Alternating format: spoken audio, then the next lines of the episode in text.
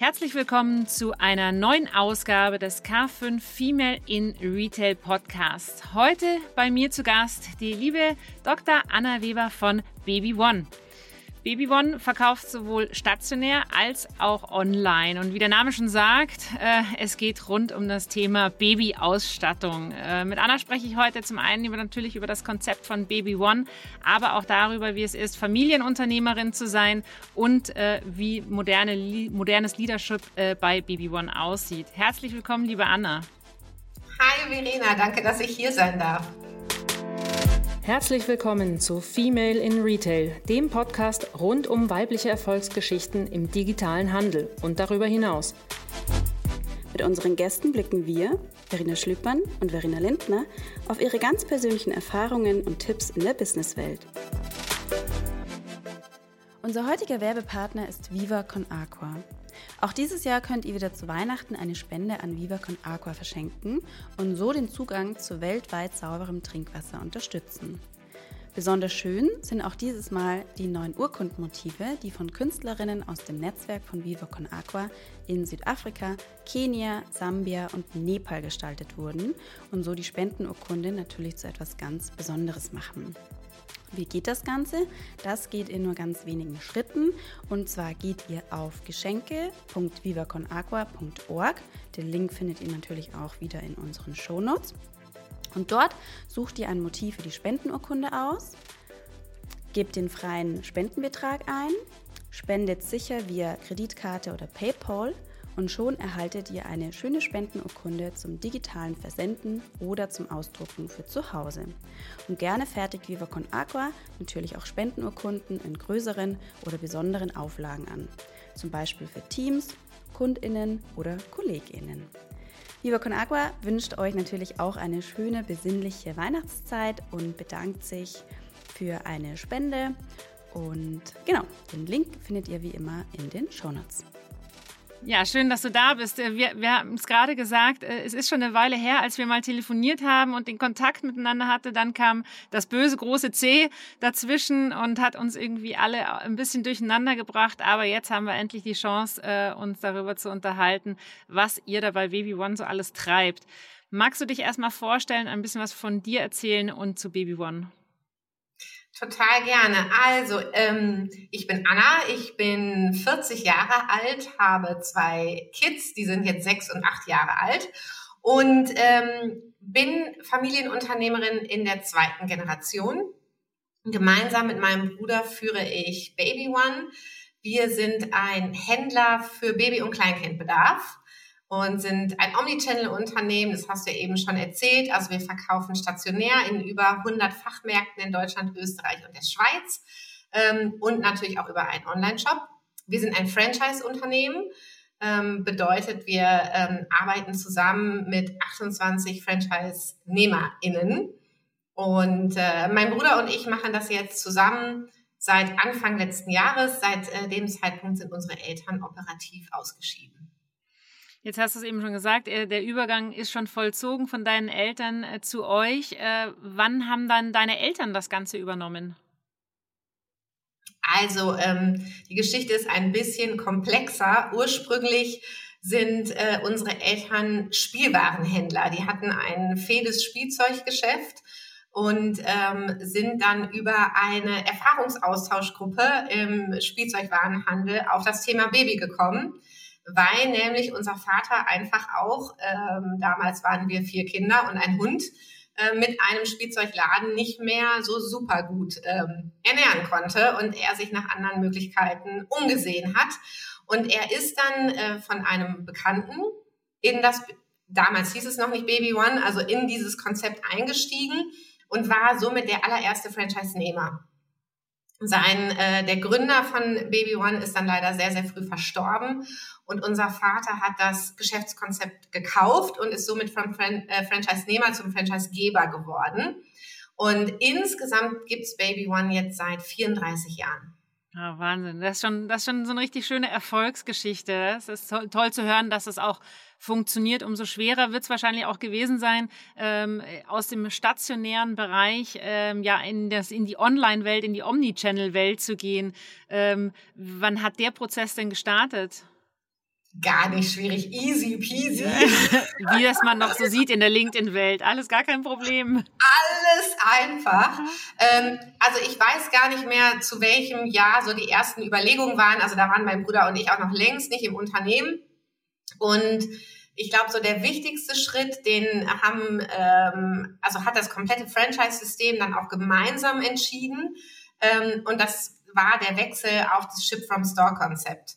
Ähm, 2019 ähm, war das Jahr, wo wir eigentlich den Change gemacht haben von einem Online-Shop, der ein reines äh, digitales Schaufenster war, ähm, mit dem absoluten Ziel, die Markenbekanntheit äh, zu steigern, hin zu wirklich einem Profit Center, ähm, wo eben auch Umsatz passiert ist. Und ähm, in einem Franchise-System ist es nicht immer einfach, ähm, weil es muss ja auch für alle passen. Und somit haben damals noch unsere Eltern gemeinsam ähm, mit den Franchise-NehmerInnen äh, ein Konzept entwickelt, wo wirklich alle profitieren. Und das ist für uns das Ship from Store-Konzept. Das bedeutet, dass die komplette Ware, die online bestellt wird, aus den regionalen Fachmärkten verschickt wird und somit der Umsatz auch auf der Fläche bleibt. Mhm. Das heißt, ihr habt gar nicht ein, jetzt klassischerweise ein zentrales Lager, eine Logistik, von wo aus geschickt wird? Haben wir auch, ähm, wo die Retouren hinkommen. Und wir sorgen auch dafür, dass diese Retouren, wenn sie dann in Ordnung sind, wieder in den Kreislauf kommen. Das bedeutet, das äh, zentrale Lager verschickt auch, aber das ist wirklich nur ein geringer Anteil. Das ähm, meiste kommt eben aus den Stores selbst. Mhm. Jetzt hast du gesagt, so ganz lange seid ihr ja noch nicht äh, äh, online, äh, wirklich, also mit einer echten Online-Präsenz, mit einem richtigen Shop. Ähm, wie ist denn, wie hat sich denn der Anteil mittlerweile verschoben? Durch Corona gab es ja wahrscheinlich einen kleinen Boost, aber wo steht ihr da aktuell? Ich glaube, dass wir aktuell so bei ungefähr 14 Prozent Online-Umsatz stehen. Also definitiv ist da auch noch Luft nach oben. Wir wissen, dass in unserem Markt ähm, ca. 30 Prozent der Waren online gekauft werden. Ähm, also ha haben wir da auf jeden Fall noch Luft nach oben. Ähm, genau. Mhm. Das, äh, ich, also ich, ich bin ja selber Mama, das heißt, das ist schon ein paar Jährchen jetzt her, aber im Prinzip, äh, das äh, ist ja Viele der Produkte, die ihr habt, sind ja auch große Produkte, ne? sperrige Produkte, Mobiliar, Kinderwagen und so weiter. Ähm, wie ist dein Gefühl denn dazu? Ähm, ist das schon doch immer noch was, dass dieses Haptische für die Leute einfach noch wichtig ist? Ich glaube, das kommt da gar nicht auf die Größe des Produktes an, ähm, sondern vor allen Dingen um den Sicherheitsaspekt. Ähm, und das ist einfach, ich glaube, dass ähm, junge und werdende Eltern immer mehr auch dazu tendieren, dass dieser Sicherheitsaspekt unendlich wichtig ist.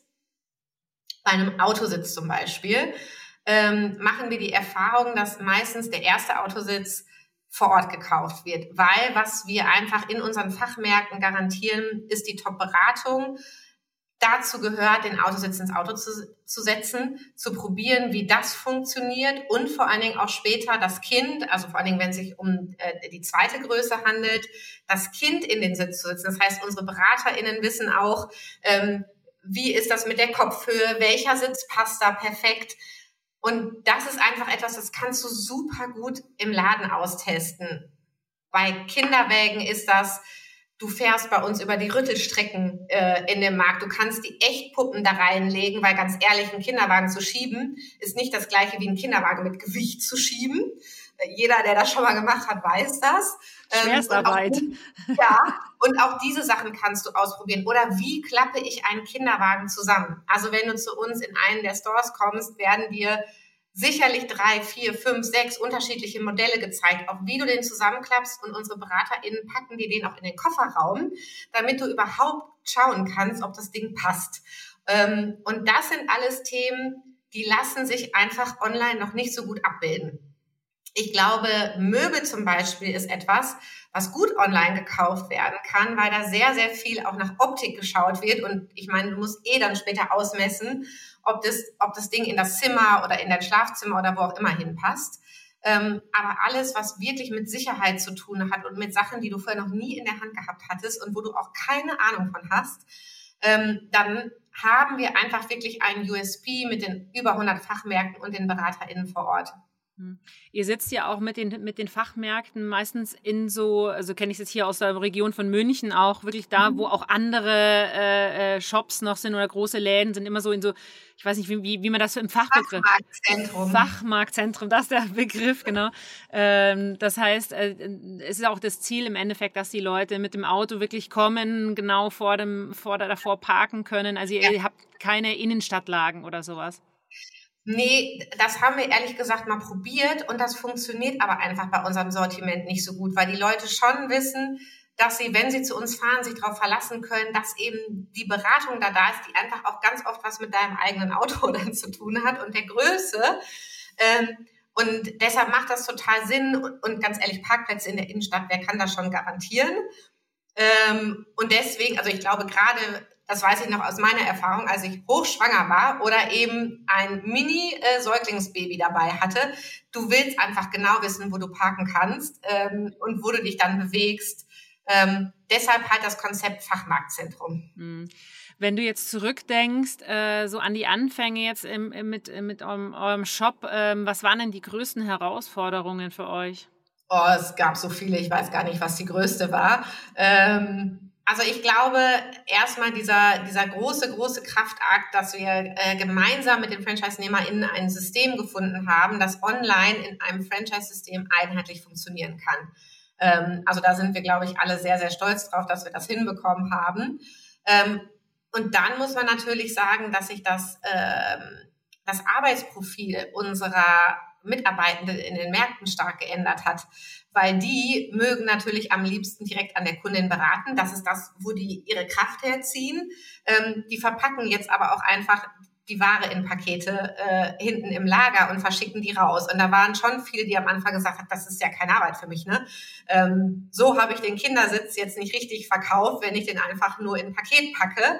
Ähm, und da erstmal ein Verständnis für zu schaffen, dass das eben auch dazu gehört und dass die Online-Kundin ähm, anders bedient wird, aber natürlich auch gut bedient werden möchte. Ähm, das hat schon einiges erfordert im System, ähm, bis wir da eben irgendwie auch eine Gleichwertigkeit hinbekommen haben. Und, und dann technisch natürlich im Shop. Also wir waren ja gar nicht aufgestellt auf sowas. Also ein, äh, ein stationärer Händler seit mehr als 30 Jahren, also so ist auch unsere IT-Struktur aufgebaut ähm, und dann so einen Online-Shop auf die Beine zu bekommen. Wir hatten dieses Jahr einen Relaunch äh, vom Shop-System, das haben wir geändert. Also all die Themen, da ähm, sind wir auch reingewachsen. Ja, das kann ich mir vorstellen. Das ist schon, schon ein richtiger Kraftakt. Und dann eben auch noch in so einem, ich sage jetzt mal, Traditionsunternehmen, ähm, was schon so lange auf dem Markt ist. Ich hatte ja auch mal ein Gespräch mit der Bonita Grupp von Trigema, ähm, auch so ein, so ein, also ähnlich wie bei euch natürlich auch, ne? das, das Geschwisterpaar, was dann auch in die, in die Nachfolge geht. Und äh, auch da, also es ist, ist, ist da auch wie Sie sagt, die Stakeholder alle reinzuholen, dass es auch der richtige Schritt ist und alle an Bord zu haben, dass das gut ist, was man da tut, dass das eigentlich ein riesiger, ein riesiger Faktor ist. Ja. Ähm. Ja, und wir sind definitiv, wir sind kein System, ähm, kein Hard-Franchise, wo wir Dinge aufzwingen, sondern wir glauben total tief daran, dass Leute überzeugt werden müssen, damit die eben auch total dahinter stehen. Und damit die wissen, dass es das Richtige ist. Und das dauert dann manchmal ein bisschen länger. Kann ich mir vorstellen. Äh, von der Unternehmerfamilie gesprochen, wie ist es denn, in einer Unternehmerfamilie groß zu werden? Super. ähm, du, ich glaube, ich habe, äh, ich glaube schon, dass dieses Punkt, äh, dieser Punkt zur Selbstständigkeit erzogen mhm. äh, und Gestaltungswillen mitzubringen. Also ich glaube, das haben wir alle. Wir, wir sind vier äh, Kinder. Ähm, und ich glaube, das haben wir alle mitgegeben bekommen. Also so dieses, du bist verantwortlich dafür, dein Leben zu gestalten ähm, und deine Zukunft zu machen das war für uns immer absolut klar. Aber natürlich auch die, diese komplette Flexibilität, also die Selbstbestimmtheit. Ähm, also auch egal, wie viel unser Vater äh, gearbeitet hat, ähm, zu Einschulungsfeiern, zu wichtigen Dingen war er immer da, weil er sich das eben auch selbst gestalten konnte. Ähm, und das ist etwas, also was ich persönlich jetzt auch sehr schätze. Mhm. Wie war es denn? Warst du, stellt man sich das schon so vor, dass du als, als Kind schon irgendwie da in den, in dem, im Laden irgendwo rumgeschwirrt bist? Also bist du wirklich von klein auf mit dem Produkt groß geworden? Hm, so lange gibt es ja Baby One dann noch gar nicht. Ich, da war ich ja schon ein bisschen älter, als es Baby One gab, aber im, im Spielzeugladen sind wir damals alle groß geworden. Ja, unser Vater ist immer sonntags ins Büro gefahren und wir durften in der Zeit spielen.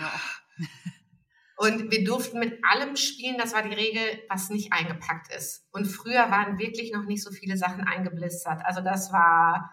Ihr wart ja. also im Paradies. Wir waren im Paradies, ja. Ja. Und ähm, jetzt äh, über die Zeit, wann, wann kommt so ein Punkt, wo, wo man sich entscheidet oder wo man wahrscheinlich auch gemeinsam mit der Familie entscheidet, ich, ich gehe in das, ich komme in das Unternehmen mit rein, ich trete da die Nachfolge an? Du, ich glaube, das ist in jedem Familienunternehmen ganz anders. Ich habe auch schon oft von Fällen gehört, wo das irgendwie immer klar war ne? und dann sofort so nach dem Studium da Wege gefunden worden sind. Das war es bei uns nicht. Ähm, das haben auch unsere Eltern immer gesagt, also dass diese Möglichkeit auch gar nicht besteht, weil sie wollten, dass wir eigene Erfahrungen machen. Das wollten wir auch. Mein Bruder und ich haben beide vorher ähm, lange Zeit was anderes gemacht. Wir haben beide in Konzernen gearbeitet und mit ähm, Mitte 30 war es bei mir dann, Anfang Mitte 30. Ähm, da ist ähm, unser erster Sohn zur Welt gekommen. Ich bin nach der Elternzeit wieder in den Konzern eingestiegen und habe gemerkt, dass das nicht das ist, was ich machen wollte. Ähm, das, also persönlich für mich hat das nicht gepasst, dieses kleine Rädchen im Konzern zu sein, ähm, sondern da habe ich einfach nochmal angefangen zu überlegen, okay, was möchte ich denn in meinem Leben gestalten? Was möchte ich denn für Spuren hinterlassen? Ähm, bei meinem Bruder war es ganz ähnlich und wir sind dann auf unsere Eltern zugegangen ja. und haben gesagt, Mensch, Baby One, wäre das nicht doch was? Ähm, und so haben die Gespräche angefangen und dann hat es auch wirklich nochmal zwei Jahre gedauert, dass wir wirklich intensiv uns darüber ausgetauscht haben. Ist das was? Ist das nichts? Wie könnte das konkret aussehen? Was sind unsere Rollen, wenn wir einsteigen? Und dann haben wir es auch wirklich vorbereitet. Mhm. Und dann habt ihr im Prinzip so eine Übergangszeit gehabt, äh, wo ihr gemeinsam ja. drin wart.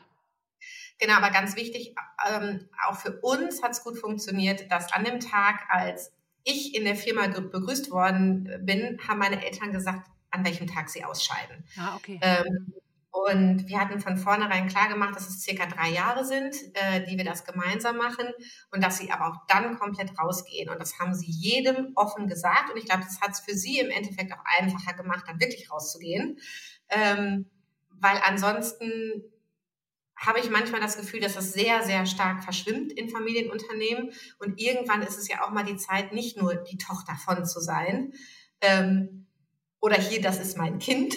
Weil du willst auch nicht immer als Unternehmerin als Kind bezeichnet 40 werden. sowieso nicht mehr. ja, genau. Ja, ja das stelle ich mir auch, auch äh, spannend vor. Aber äh, würdest du sagen, dass, ähm, dass das ein Problem ist oder dass es schwierig ist, ähm, so dieses in, in, du machst das jetzt mit deinem Bruder zusammen, war das jemals ein Thema, dass ihr gesagt habt, puh, äh, also wie, wie, wie geht man da um, wenn Kritik ist und man das Gefühl hat, der eine macht das nicht richtig? Ihr habt ja vorher noch nicht zusammengearbeitet, oder? Das war ja wirklich auch das erste Mal dann.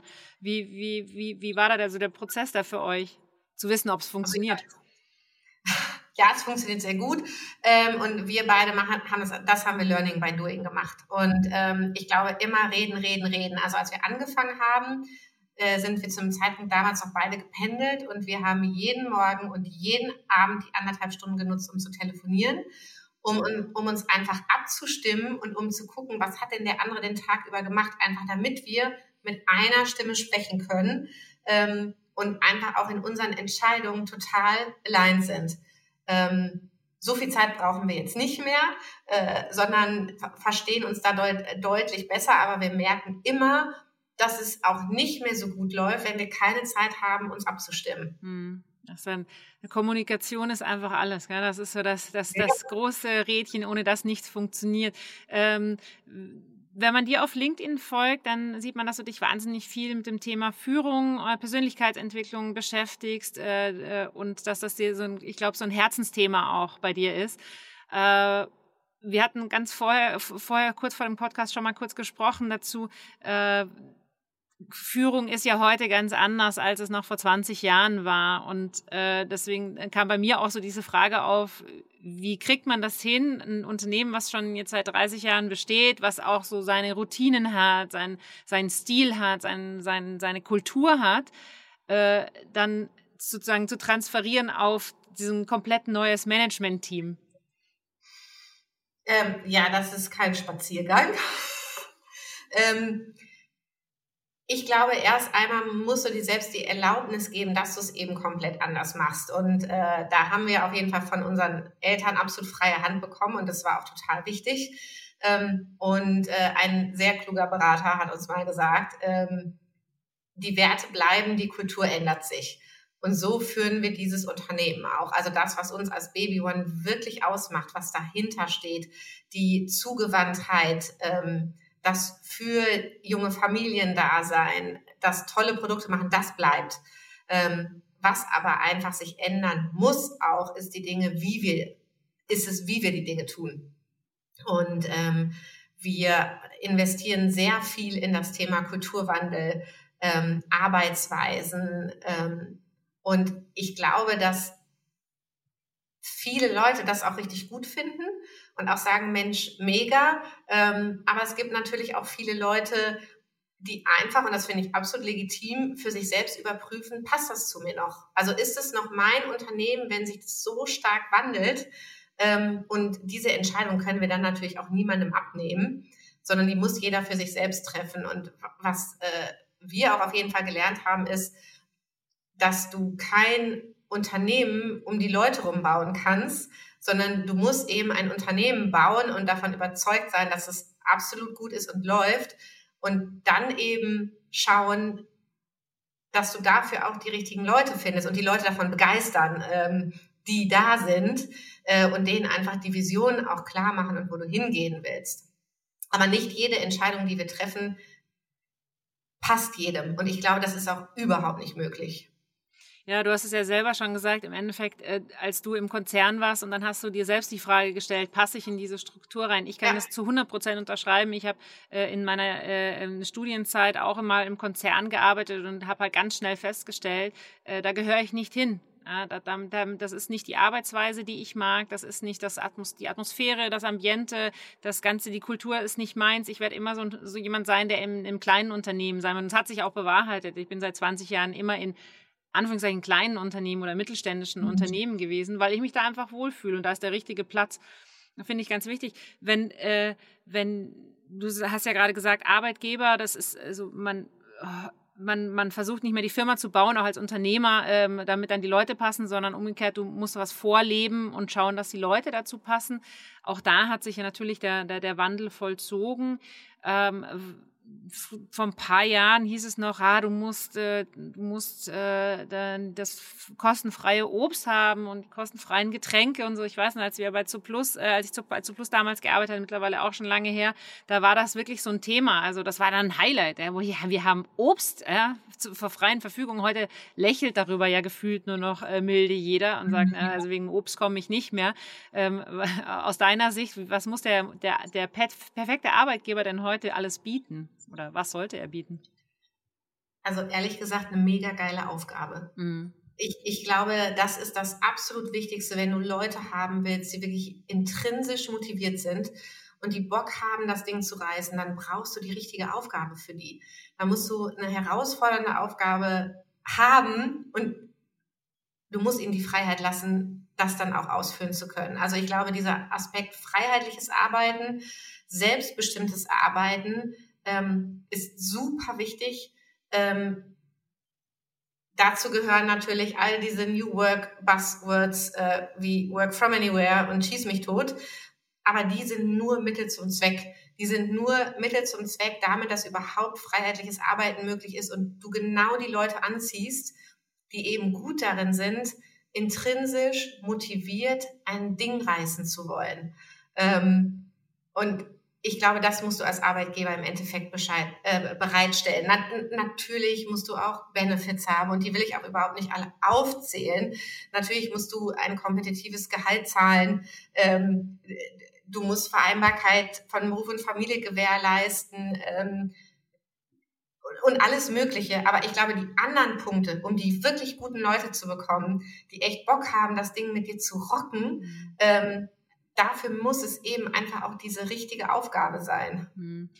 Ich frage mich ja selber manchmal so, äh, die, die, die Stellenausschreibungen, die man so schreibt, die sind ja doch eigentlich noch sehr klassisch. Ne? Irgendwie ja. fällt man dann doch wieder rein, hier, das sind deine Aufgaben, das musst du mitbringen. Und manchmal denke ich mir, eigentlich ist das, das, das ist so, das ist richtig oldschool. Also eigentlich, eigentlich bräuchte es das gar nicht, sondern eben dieses, dieses, du musst eigentlich mit den Leuten sagen, es gibt einen groben Bereich und dann, wie du sagst, diese Aufgabe zu challengen und sagen, hey, hier passt du rein. Wir benutzen zum Beispiel ähm, schon, schon seit langem ähm, das Tool Predictive Index.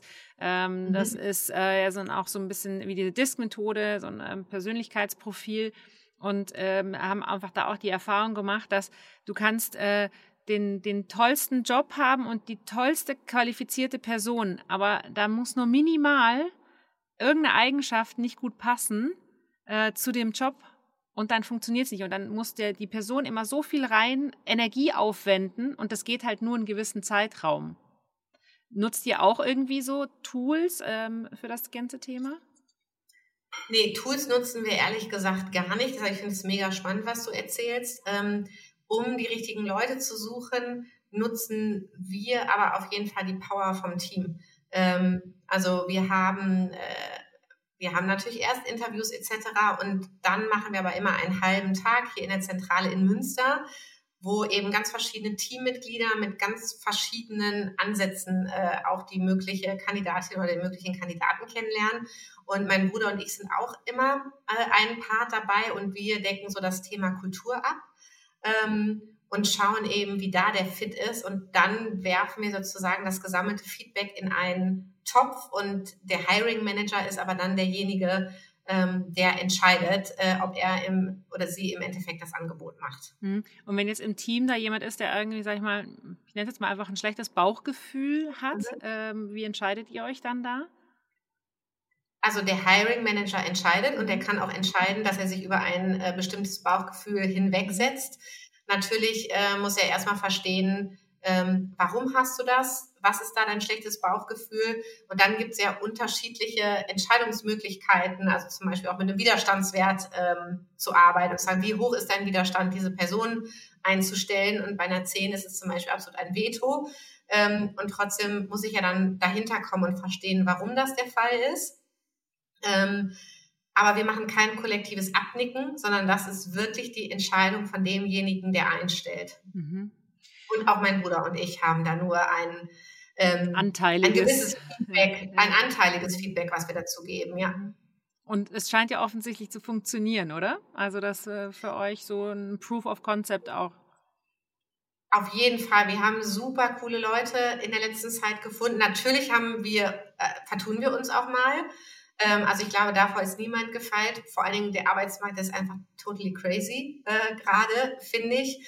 Ähm, also es gibt eben auch viele Leute, denen es absolut ausreicht, eine Station ein bis anderthalb Jahre zu machen und dann aber auch total happy damit sind. Ne? Und ich glaube, damit müssen wir auch als ArbeitgeberInnen äh, lernen umzugehen, dass sich das einfach verändert. Also das heißt ja nicht, dass wenn jemand ähm, nur zwei Jahre bei uns war und dann weiterzieht, dass es eine blöde Zeit war, sondern es kann eine grandiose Zeit gewesen sein. Und wir müssen eben lernen, ehrlich gesagt, uns viel flexibler darauf einzustellen, Leute viel schneller anlernen zu können, irgendwie für eine Wissensweiterleitung zu sorgen, ähm, weil die wenigsten Leute noch zehn Jahre plus in einem Unternehmen bleiben. Hm. Ja, total wichtiges Thema, äh, was wir auch selbst auch im, im Team äh, immer wieder, wir auch immer wieder drüber gestolpert sind, weil wenn du klein bist und du wächst, dann hängt ganz viel Wissen in den Köpfen in, an Einzelpersonen fest, äh, weil du mhm. eben noch nicht so die Struktur hast und alles äh, perfektioniert ja. ist und dokumentiert ist. Aber äh, wir merken auch, ja, das ist etwas, was immer wichtiger gerade wird, weil man sich einfach damit auseinandersetzen muss, dass die Leute nicht mehr so lange bleiben. Das ist, wir haben vorhin ja schon kurz gesprochen, noch vor ähm, zehn Jahren ähm, hätte man gesagt, was ist das denn für ein Jobhopper? Ähm, der alle zwei Jahre den Job wechselt, da hat man eigentlich eher nicht eingestellt. Und jetzt ist es halt hat es eine gewisse Normalität. Absolut. Also ich glaube, mein erster Job, ich wusste nach ein paar Tagen, den will ich nicht machen, aber es war so, oh mein Gott, ich muss durchhalten, ich muss durchhalten. Ich habe 20 Monate durchgehalten ähm, und dachte schon, oh Gott, das ist jetzt aber eine super kurze Station im Lebenslauf. Ja, ja, ja. Also ich habe auch, ich habe äh, zweimal sechs Jahre und jetzt bin ich schon fast im neunten Jahr. Also es ist eigentlich auch fast nicht. Es ist schon schon unikat, ja, dass man, ja. dass man so lange ist. Ähm, wenn wir es mal umdrehen als äh, Führungskraft aus deiner Sicht, ähm, was, was muss ich denn als Führungskraft heute mitbringen? Äh, Verena, ich muss zugeben über dieses Thema, also ich denke da sehr, sehr viel drüber nach und ähm, meine Meinung ändert sich auch dazu. Gerade jetzt finde ich in dieser Situation oder auch mit Corona, wo es einfach mal nicht so easy läuft, ähm, glaube ich, verändern sich die Ansprüche an Führungskräfte nochmal total. Ich glaube, Führungskräfte sind da zu führen. Ne? Und zwar, ob es Menschen oder Prozesse oder Produkte sind, aber sie gehen in bestimmten Themengebieten voran, sie geben eine Vision, sie zeigen einen Weg auf und sie steuern. Und ganz wichtig, sie stecken einen Rahmen, äh, in dem dann wieder die Leute sich frei bewegen müssen und auch eigene Entscheidungen treffen. Ähm, aber Führungskräfte sind, glaube ich, essentiell wichtig, um auch ein Unternehmen zu führen. Ähm, und natürlich sind Führungskräfte auch absolut da, wertschätzend und kommunikativ auf ihre Leute einzugehen, sich um die zu kümmern, für eine Weiterentwicklung zu sorgen. Ähm, aber eben nicht nur, sondern sie führen eben auch im Sinne des Unternehmens. Hm. Ja, das ist, äh, ist, ist, schön, was du sagst. Ja, das ist die, die diese, äh, man sagt immer so ein bisschen bei Kindern, äh, finde ich, ist es ja, äh, also es ist ein komischer Vergleich natürlich Mitarbeiter und Kinder, aber ich sage immer Hunde, Kinder, also alles irgendwo, wo du in einer Führungsposition ist, hat natürlich eine, eine Ähnlichkeit, eine Analogie. Und äh, es gibt ja diesen alten Spruch Lead by Example. Äh, das ist ja was, äh, du kannst deinen Kindern irgendwie fünfmal am Tag sagen, dass sie sich Zähne putzen müssen. Wenn du es selber nicht tust, werden sie irgendwann an den Punkt kommen und sagen, okay, why? Ja, also ähm, was ist der Grund? dann wirst du in Frage gestellt mit dem deiner Aussage.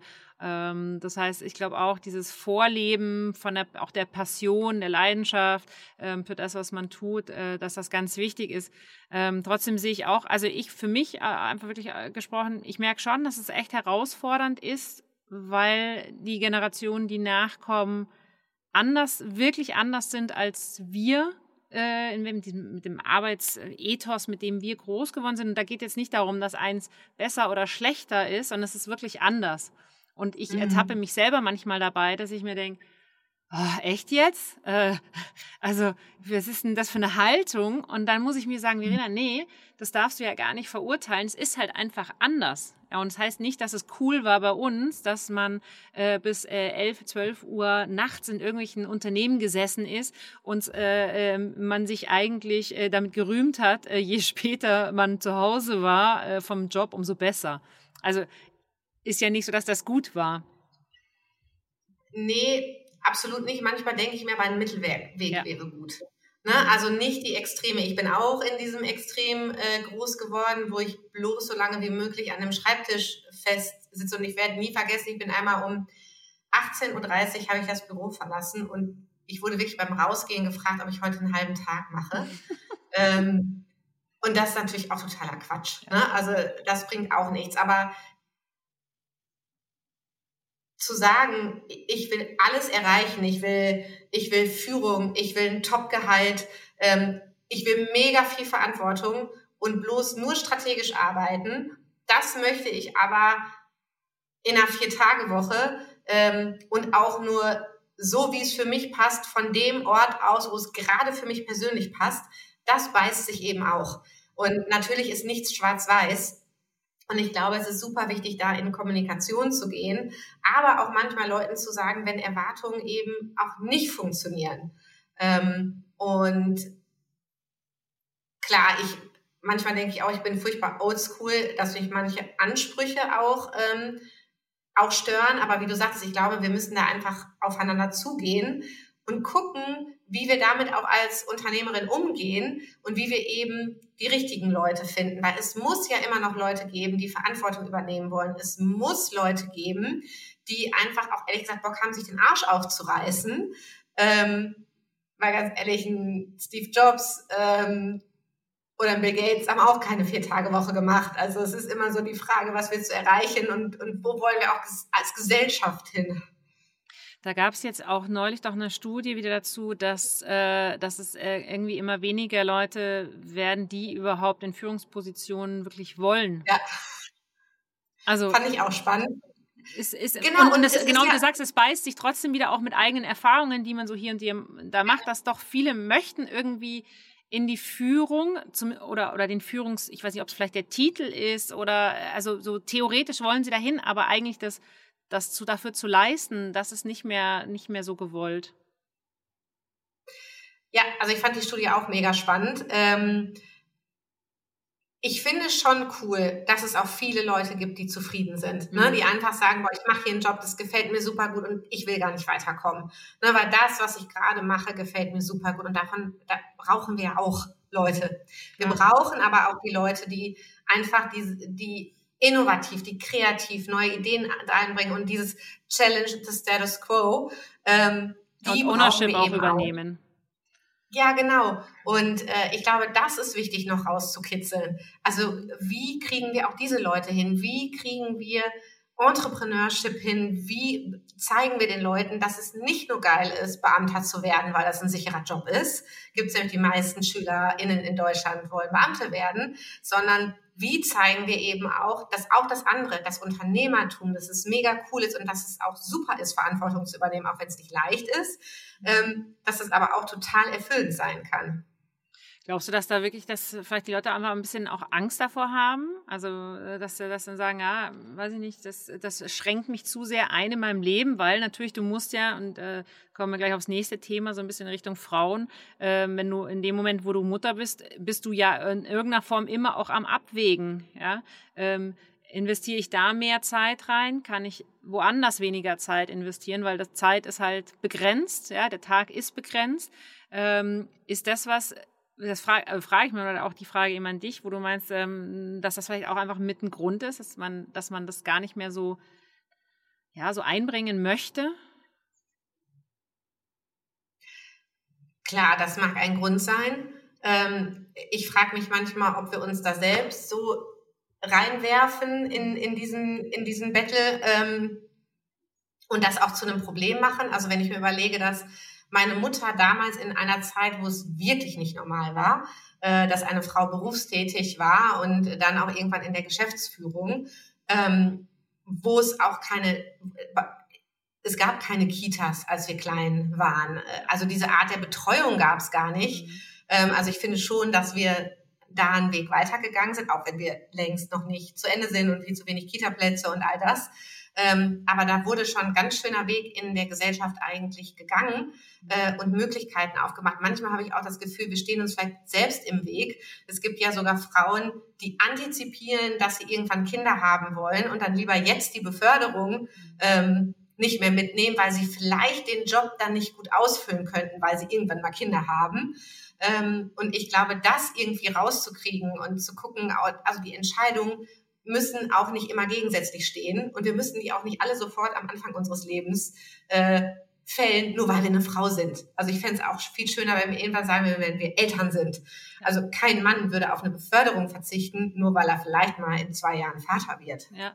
Ja, aber es ist ein totaler Punkt. Also ich muss sagen, wenn ich selber zurückdenke, natürlich war das so, dass, dass dann man irgendwo diesen Gedanken hat, sagt, naja, okay, keine Ahnung, jetzt bin ich 28, 29, und dann sagst naja, irgendwann in den nächsten Jahren. Und das heißt ja, dann, äh, dann falle ich sowieso nochmal raus. Und ja, dann machst du dir die Gedanken. Und äh, aber wie du sagst, eigentlich ist es natürlich total dämlich, weil ähm, was hat das, was hat das eine mit dem anderen zu tun eigentlich? Ich kann ja. doch jetzt auch ein Jahr oder zwei Jahre einen mega Job machen, dann werde ich schwanger, dann bin ich draußen, danach fange ich wieder an. So, also es ist eigentlich, äh, schließt sich das eine im anderen nicht aus. Gut, wir haben wir gerade das Thema äh, Kinderbetreuung und Co. Ich meine, gerade in den, in den städtischen Regionen, München ist ja auch immer ein Drama, ähm, um irgendwelche Plätze zu kriegen. Also das ist schon immer noch ein Thema.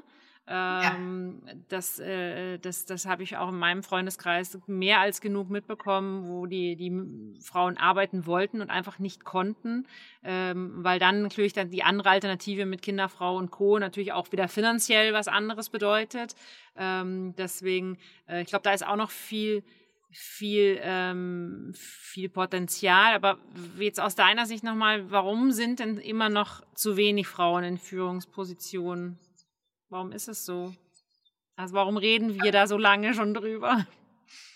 Ich glaube, die Albright Stiftung hat da wirklich die beste Antwort mal drauf geliefert mit dem Thomas-Kreislauf. Also es gibt ja, glaube ich, äh, in deutschen DAX-Vorständen mehr Vorstände, die Thomas heißen, als Frauen. Ähm, und die haben auch gesagt, das bleibt so und haben das den Thomas-Kreislauf genannt, weil Thomasse eben Thomasse einstellen. Und ich glaube, das ist das genau. Egal, wie wir meinen, dass eine neue Generation heranbricht und wir alle so jung und neue Vorstellungen haben. Wir ändern aber nichts, weil wir eben Leute einstellen, die uns ähnlich sind. Das ist ja insgesamt auch das Problem von Diversity. Ähm, und ich glaube, damit hat das ganz, ganz viel zu tun. Äh, so setzen sich die Männerrunden zusammen, ob in Vorständen oder Beiräten oder Aufsichtsräten oder wo auch immer. Ähm, die Entscheider stellen eben Leute ein, die ihnen ähnlich sind. Und dafür brauchen wir Mechanismen, um das zu durchbrechen. Und der Mechanismus kann nicht einfach nur heißen, oh, stell doch mal bitte eine Frau ein. Ähm, und die ist dann überall bekannt als Quotenfrau. Das will ähm, auch keiner. Nein, ähm, und es stimmt ja auch nicht. Aber trotzdem braucht es, glaube ich, leider an manchen Stellen ein gewisses Zwingen dazu, anders zu denken, weil wir sonst sehr ähnlich rekrutieren, befördern, fördern etc. Mhm. Ähm, habt, wie, habt ihr da irgendwie so eine Regelung intern oder, oder, oder so ja, eine Kultur, wie ihr das macht? Ehrlich gesagt hatten wir damit noch nie ein Problem. Ähm, lag vielleicht auch daran, dass mein Vater und meine Mutter das zusammen gemacht haben, ne, dass auch die Geschäftsführung schon immer 50-50 war. So sind mein Bruder und ich auch großgezogen worden. Also überhaupt keine geschlechtsspezifischen Unterschiede. Und hier im Unternehmen, äh, in der Führungsmannschaft sind wir 50-50 aufgeteilt und das war auch schon fast immer so, auch in der zweiten Führungsebene. Ähm, und ich glaube, wir haben auch eine Brand, die insbesondere Frauen anzieht. Also wir haben insgesamt 70 Prozent äh, Frauenanteil äh, in der Zentrale, in den Fachmärkten ist es, glaube ich, noch mehr. Ähm, und deshalb ist, also ist Gender ähm, Gleichheit nicht unser Thema, aber natürlich gucken wir auch auf so Sachen wie Gender Pay Gap. Das gucken wir uns jetzt genau an. Was liegt dahinter? Wie können wir auch das Thema ähm, Kinder äh, und Elternzeit fördern? Und dazu gehört ja nicht nur mit den Frauen zu sprechen, sondern dazu gehört ja vor allen Dingen auch mit den Männern zu sprechen, mhm. ähm, weil die haben ja auch Frauen zu Hause. Ähm, die vielleicht auch arbeiten wollen und äh, da auch ins Gespräch zu gehen, äh, nimmst du jetzt nur dieses Wickelpraktikum oder bleibst du auch wirklich zu Hause und auch das ermöglichen wir. Ähm, und ich glaube, da geht es vor allen Dingen darum, wirklich mit beiden Seiten zu sprechen. Habt ihr schon mal sogar das Thema Tandemführung bei euch äh, getestet? Ähm, nicht wirklich offiziell. Also mein Bruder und ich machen das ja eigentlich. Mhm. Ähm, wobei es ein Fulltime-Tandem ist. ähm, aber das Thema, genau, das Thema Aufteilung von Verantwortung, das machen wir natürlich schon. Also auch wenn irgendwie äh, Urlaube anstehen etc. und äh, einer von uns ist mal wirklich offline, dann ist der andere da. Also deswegen wissen wir schon, dass es super funktioniert, auch äh, Rollen aufzuteilen. Ähm, Offiziell würde ich einfach mal sagen, sind wir zu klein dazu, als dass wir da wirklich Strukturen ermöglichen.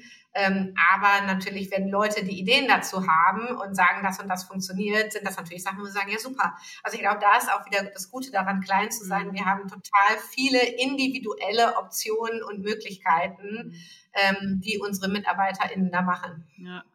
Äh, wir sind schon am Ende unserer Zeit, deswegen muss ich jetzt ein bisschen auf die Tube drücken, äh, obwohl ich noch so viele Fragen hätte. Ähm, mal, einfach mal so, das machen wir immer zum Ende. Und hast du irgendwas, was du gerne anderen Frauen mitgeben würdest? Einfach was deine eigenen, aus deinen eigenen Erfahrungen, wo du sagst, das ist so mein Tipp, den ich eigentlich immer gern jedem, jeder Frau sage.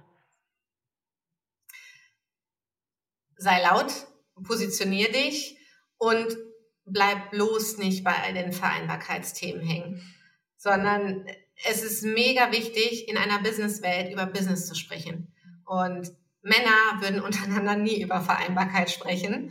Ähm, und deshalb glaube ich, das ist etwas, was äh, wir Frauen echt noch gut lernen können. Wir haben uns so viele coole Dinge zu erzählen und wir machen, wir rocken so krasse Unternehmen.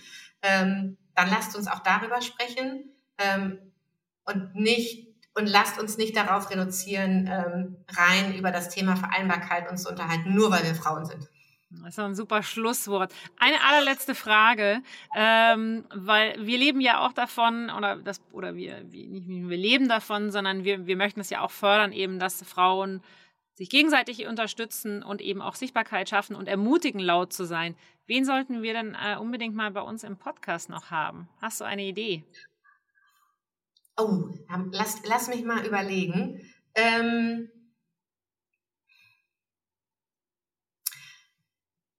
die Stefanie Sänger, mhm. eine, ähm, eine absolut mega coole Frau, auch Familienunternehmerin, ähm, führt äh, das Familienunternehmen auch zusammen mit ihrem Bruder. Mhm. Ähm, Sänger ist Autohandel. Ah. Ähm, also wirklich super spannend, Knüllerfrau. Mega, dass man, also finde ich auch schön, mal so ein bisschen branchenfremder von dem, unserem ganzen E-Commerce, von unserer E-Commerce-Bubble, äh, trotzdem wahrscheinlich auch das Thema digital nicht unwichtig für die. Äh, deswegen äh, super, vielen ja. Dank.